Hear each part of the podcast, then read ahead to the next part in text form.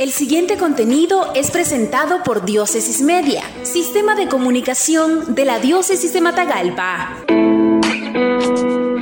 Hoy los nicaragüenses todos debemos gritar, Señor, ayúdame, Monseñor Rolando Álvarez. Que el Señor nos ayude a construir juntos una gran nación donde los primeros protagonistas sean los pobres, los campesinos, las mujeres y los jóvenes, recordó Monseñor Rolando Álvarez, obispo de la diócesis de Matagalpa, el 16 de agosto durante la Santa Misa Dominical que presidió en la Iglesia Catedral San Pedro. Ayúdame, es el mismo grito de Pedro que el domingo pasado exclamó Señor, sálvame. Que el Señor nos ayude a construir juntos una gran nación donde los primeros protagonistas sean los pobres, los campesinos, las mujeres, los jóvenes, donde los principales protagonistas sean las periferias existenciales, los que han sido tratados por casi 200 años como los descartables donde las grandes riquezas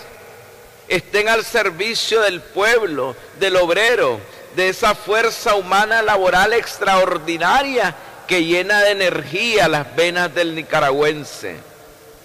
La opción preferencial por los pobres sigue siendo urgente en nuestra América Latina, en nuestra patria.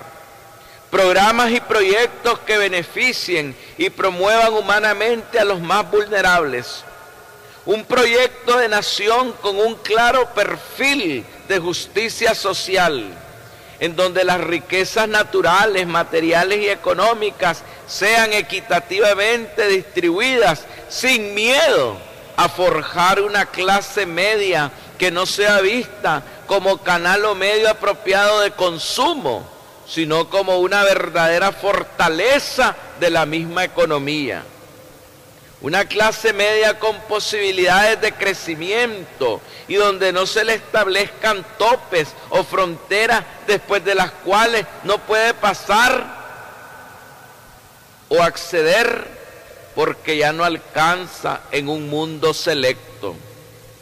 Ese mundo selecto puede perder de vista su relación con el exterior, que se debate entre si comer o no comer todos los días entre si trabajar o no poder hacerlo por falta de oportunidades. Incluso cuando los líderes que luchan por protagonismos y candidaturas pierden de vista el mundo real o se enfrascan solamente en su burbuja, en sus luchas intestinas o en sus posesionamientos o mercadeo de cara al pueblo cuando ya no tienen contacto directo con el pueblo, con la realidad, pierden la brújula, pierden el fin, el bien común, pierden de vista los bienes inmateriales de los que hablábamos el domingo pasado. Ese círculo vicioso ya no debe ser parte de nuestro presente. Ese círculo vicioso ya debe ser parte de nuestro pasado. Volvemos a decir, los verdaderos líderes vienen del silencio, del desierto, de la discreción. Señor, sálvanos de la arrogancia y la prepotencia. Sálvanos de esos males endémicos en el corazón humano para construir juntos un mundo, un país fraterno, donde todos nos miremos a los ojos sin tenernos miedo, sin humillarnos donde hayan liderazgos con visión de nación, donde se establezcan las bases de una economía libre, sí, pero solidaria, fraterna, inclusiva y justa socialmente. Una economía ética.